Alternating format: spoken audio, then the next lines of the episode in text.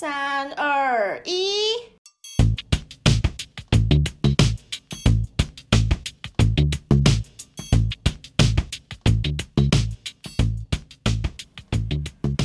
墨尔本的摄氏温度第七集。Hello，大家，今天这一集算是本节目的呃一个新单元吧，叫做摄影人物故事。那呃，每一集大概会用十分钟的时间跟大家简单的介绍一位摄影师，但今天这一集可能会稍微长一些些，因为想在开头的部分跟大家嗯。先讲一个 general idea，就是在搜寻艺术家或者是摄影师的时候，通常会看哪些网站，还有一些比较基本的 background 等等，那才会讲到我们今天的摄影师 Larry Sultan 这个人。那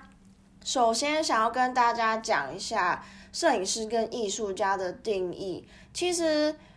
呃，第一个我想要先讲的是教育的部分。如果说是念研究所的话，如果你研究所想要念摄影的话，你不是念 Master of of Photography，而是你是念 Master of Art。所以摄影某从某种程度来讲的话，你到最后是在学艺术，而不是就只有单单这个摄影这个东西而已。那为什么会说摄影师跟艺术家的定义是很模糊的？我自己的想法跟解读比较像是，因为有一些摄影师他做到一半会去搞艺术的东西，因为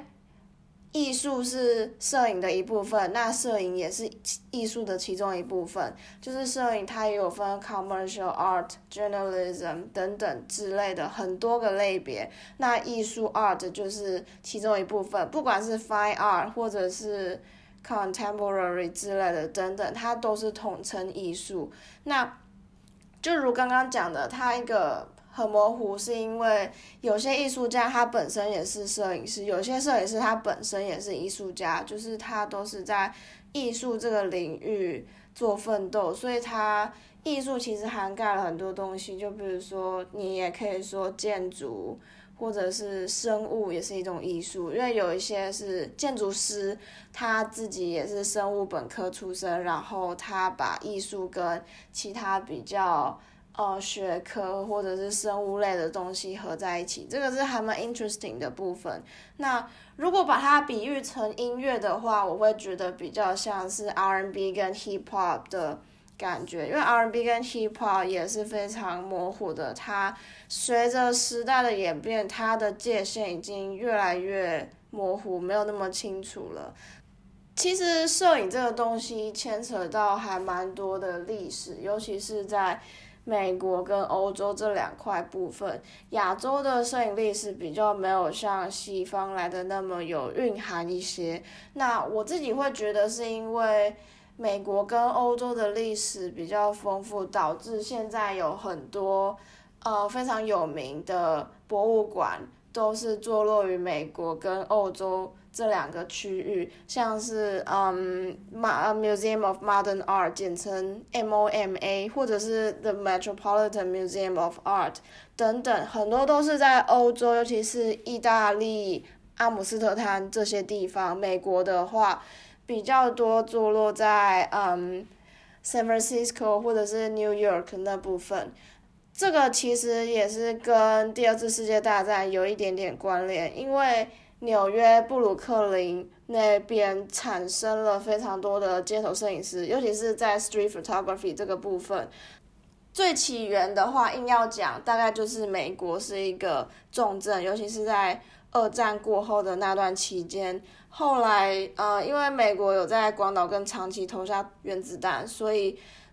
间接影响到日本的一些 photography 的延伸，之后才渐渐影响到了欧洲。其实欧洲跟日本这两个地方，很多都是美国的文化传过去的，因为在早期。有一些美国的摄影师，他的 photo book 就是他自己个人出版的摄影书，有一些最早期是在先先在日本出版，然后过了几年之后才会在美国出版。所以其实，美国影响了日本蛮多的，对欧洲来说，文化的影响也还不还不少。讲完历史的部分，想先跟跟大家讲，在搜寻一个你很喜欢的摄影师，或者是艺术家，或者是等等偏艺术类的人物的时候，大家一定都会去看维基百科。老实说，维基百科是可以给你一个最快速的。这个人的履历、他的生平等等，就比如说最简单的摄影师或者是艺术家等等，大致上会分成四类。第一个当然是他的 life，就是介绍这一生的简历，或像是哪间大学毕业啊、出生地、早期跟晚期在干嘛之类的。第二个可能就会是 publication，那 publication 就是出版的意思嘛，又会分成他呃办的展览跟他。出的摄影书展览的话，英文会用 installation 这个字，那摄影书的话就是 photo book。再来就是 exhibition，exhibition 跟 photo book，嗯，对我来说是我自己会觉得是摄影师这一生中最重要的两个成果发表。就，呃，我觉得展览跟摄影书都是一个很好的呈现方式，在作品方面的话。那 exhibition 又有分 solo 个人或者是 group 团体，最后另外一个就会是 award，就是他呃有得什么奖之类的。但是维基百科它只能给我们一个对这个人最初步的认识。通常我们在做资料统整或者是研究一个摄影师或艺术家的时候，不太会去看维基百科，我们反而会去看。呃，他自己的个人网站，或者是博物馆或美术馆对他的采访或介绍。那有一些摄影师，尤其是比较非常有名的那种摄影师，他自己的 official website 不会写太多关于自己的 biography，就是他自己的个人简介，他不会写太多，有的甚至是不会写，所以。你就要透过博物馆或者是美术馆，或者是一些甚至是杂志公司、国际摄影平台做的采访，或者是给他的评论等等，就是你要用一个旁人的角度去看他幕后的呃创作过程，或者是创作想法等等的。那其实这样子的搜寻方式，不止可以 apply 在摄影圈或者是艺术圈这个。这个这个部分而已，因为像我，譬如说我自己很喜欢音乐，那我自己很常就是会去听 podcast，因为现在越来越的越来越多台湾歌手出 podcast，然后我自己也会看 Vogue 或者是 GQ Taiwan，他们对这些刚出专辑的歌手做他们做他们的采访这样子，因为你会透过。呃，小编写的文章或者是采访的文字内容，去看到更幕后的东西。好，讲了这么多，终于要进到我们今天的主题了，就是 Larry Sultan 这个人。想先讲一下为什么我会想要介绍他，因为，呃，他是非常有名的一个美国摄影师。如果是圈内人，就是你有在摄影或者是懂一些呃美国摄影师的话，就会知道这一位叫 Larry Sultan 的摄影师，他是一个美国人，他是在纽约长大，之后他到了 San Francisco 的艺术大学教 Fine Art，然后他自己的研究所是 Master of Arts 毕业的，那。我想今天比较多琢磨在他的一个作品叫做《Pictures from Home》。那这个顾名思义就是他在家里拍的照片。他有出版一本书，也就是这个 project 的名字叫《Pictures from Home》。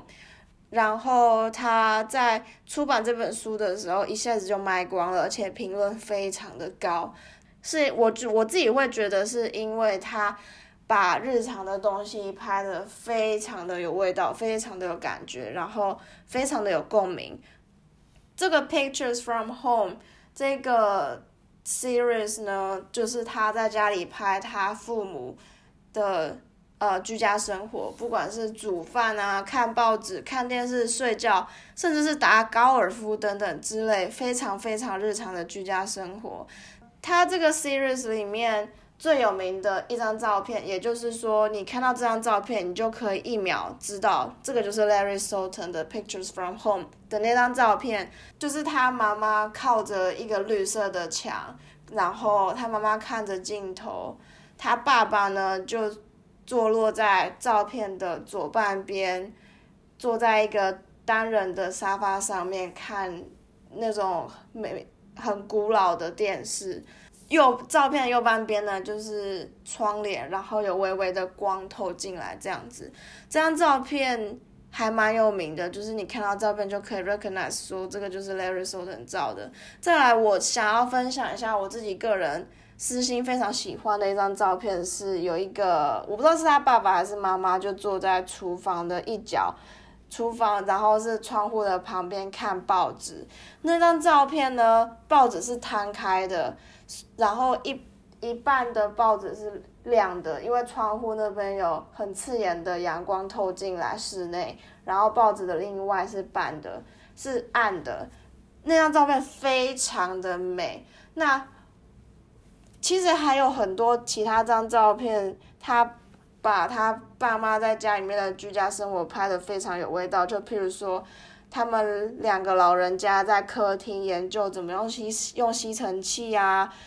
甚至是他妈妈，呃，要进房间的那一刹那，刚好站在门口的那个正中间的样子，或者是呃两个老人家一起吃饭啊，然后在床上睡觉，或者是两个人在对话等等的。那如果你有去注意观察到的话，你就会发现他 Larry Sultan 这个人非常会运用光影的变化去 enhance，就是去。加强跟丰富这张照片给人的感觉，因为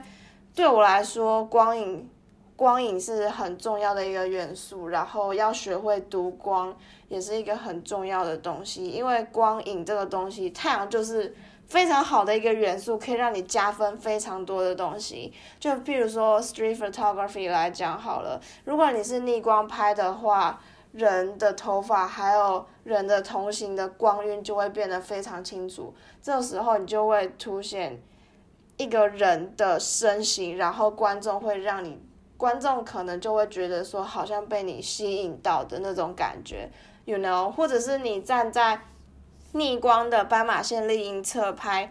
拍。呃，路人过马路的样子，你就会拍到很多的影子是朝着你相机正面过来，那个画面也是非常美的。回到刚刚我所说的，为什么我会觉得他拍的照片非常的共鸣，非常的有呃一种给人很吸引的感觉？我觉得颜色还有色，呃，我觉得色在色调上面，还有在他捕捉的技巧上面有很大的贡献。我觉得第一个很重要的是要怎么把大家觉得平常每天看到，然后觉得稀松平常的事情拍的非常有，非拍拍出来的东西变得非常不一样，这是很非常不容易的事情。如果大家对这一系列的照片有兴趣的话，可以去 Google 另外一个摄影师叫做 Eleno Corucci，就是他也是在纽约主要有。主要是在拍他女儿跟他的小孩在家里面的一些日常，就譬如说他姐姐帮他绑头绑头发啊，然后或者是，但是他的照片会偏比较裸露一些，可是你他他的照片给你的感觉是非常温柔、很 tender，然后很 smooth 的感觉，非常的柔和，但是我在讲什么，就是有点裸露，但是他。非常的温柔，就是很美就对了。就是如果大家对这一系列的照片的话，可以去 Google Eleanor Carucci 这个人。讲这么多，我自己会觉得说，呃，Larry Sultan 拍的这些照片，他某种程度，你可以把它解读成是摄影就是很日常的东西，因为很多的呃 inspiration。都是在生活当中你可以找到的，就比如说你看到一个东西，你可以联想到哦，你的前男友、前女友，还是或者是你家人的一些事啊，或者是你过往的一些故事等等的。像是 Larry Sultan 就很常会拍，呃，床边的相框里的照片啊，或者是很很乱七八糟的桌子，但是那个桌子上面有一张相框的照片，那种感觉给人就会非常的不一样。还有，如果呃，他还有另外一点是，他拍的东西比较像是 environmental portrait，就是意思就是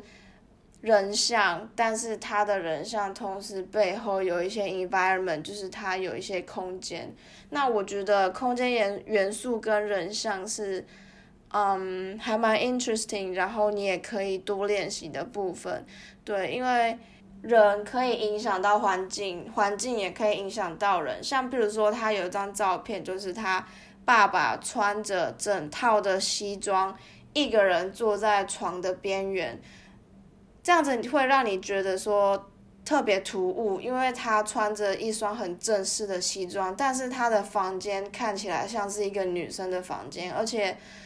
嗯，就是会让你觉得说环境跟他的衣着是非常不搭，就是搭不起来的感觉，所以也没有说谁对谁错，没有说这个一定好或者是一定不好，但是他主要拍照就是要让，就是要让观众。去用自己的解读方式，然后可以引起他们去思考。我觉得这个是很重要的一环，特别是在拍老人家或者是在拍情侣日常这些照片，我觉得传递情感给观众是很重要的一个部分。那如果说像情侣，或者是他像 Larry Sultan 拍的爸妈这一系列的照片。对我来说，只要有一个人以上或的话，你被摄物的人人跟人之间的互动跟情感是非常重要的。就比如说我刚刚说的，嗯，他爸妈两个人在客厅里面研究怎么用吸尘器，这个东西会让你感觉会有一种怜悯的感觉，或者是会让你 被感动到。对我来说是。这样子，那对别人来说，他们可能就不会这样子想，所以这个就是摄影有趣的地方。所以，如果大家有兴趣的话，可以上网看看 Larry Sultan 的